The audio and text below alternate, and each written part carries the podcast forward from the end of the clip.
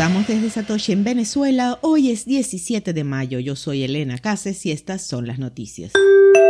1.200 millones de dólares en Bitcoin se liquidaron la semana pasada. Desde el domingo 8 de mayo, cuando la moneda estable Terra USD comenzó a perder su paridad con el dólar estadounidense y los mercados de criptomonedas comenzaron a caer, hasta el sábado 14 de mayo, los comerciantes de derivados de Bitcoin perdieron más de 1.200 millones de dólares en liquidaciones, según el sitio de análisis de datos CoinGlass.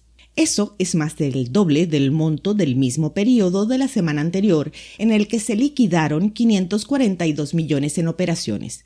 La imagen en todos los mercados fue igualmente sombría. Según los datos de CoinGlass, solo el 8 de mayo se eliminaron más de mil millones de dólares en todos los criptoactivos, la cifra más grande en más de tres meses. Las posiciones largas se llevaron la peor parte al principio, pero a mediados de semana eso comenzó a cambiar a medida que las posiciones cortas se vieron más afectadas.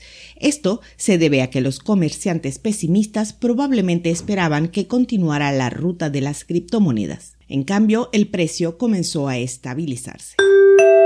Bolsa de Valores brasileña B3 lanzará futuros de Bitcoin. La única bolsa de valores de Brasil, B3, planea lanzar futuros de Bitcoin en los próximos tres a seis meses, dijo el director financiero André Milanés durante una conferencia telefónica el lunes 16. El exchange actualmente está construyendo la infraestructura para ofrecer acceso al mercado de las criptomonedas a los usuarios finales, agregó Milanés. En este momento, B3 ofrece a fondos de criptoactivos cotizados en bolsa que cotizan en el mercado regulado brasileño. Actualmente 10 ETFs de criptomonedas están disponibles en Brasil. Minería de Bitcoin parece haber sobrevivido la prohibición en China. China vuelve a contribuir con una parte significativa de las operaciones mineras de Bitcoin del mundo a pesar de la prohibición del año pasado, según el Centro de Finanzas Alternativas de Cambridge.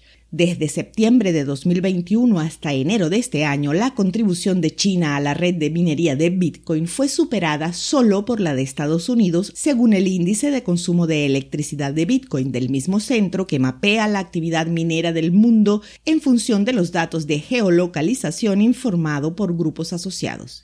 Tras la represión de la minería de Bitcoin en el país el año pasado, la participación de China se redujo al 0% en julio y agosto, sin embargo, según los últimos datos del Centro de Finanzas Alternativas de Cambridge, muestran que la cifra subió a 22.29% en septiembre y fluctuó alrededor del 20% en octubre y enero. Esto sugiere que la actividad minera clandestina ha estado en marcha en China. La repentina caída, seguida de un rápido aumento en los meses siguientes, sugiere que las empresas mineras pueden haber estado operando en forma encubierta, ocultando sus ubicaciones mientras usaban servicios de proxy extranjeros para evitar la atención y el escrutinio. Minera Bitfarms reduce los planes de crecimiento para 2022.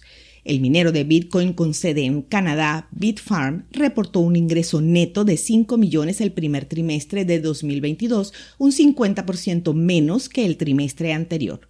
La firma también dijo durante su llamada de ganancias el lunes que reduciría los planes de expansión para el resto del año debido a problemas de logística y cadena de suministro relacionados con el aumento en los precios de gas natural. Una gran parte de este crecimiento estaba asociado con el despliegue de mineros en una nueva instalación de Argentina. La compañía ha reducido sus compromisos y ahora anticipa que la finalización de la fase 1 del proyecto en Argentina, que incluye 50 megavatios, ocurrirá a fines de octubre de 2022, mientras que la fase 2, 50 megavatios adicionales, se retrasó hasta el primer trimestre de 2023. A mediodía de hoy, el precio de Bitcoin está en 30 mil dólares con una variación al alza en 24 horas del 1%. El hash rate es 225 exahashes por segundo. Esto fue el Bit desde Satoshi en Venezuela.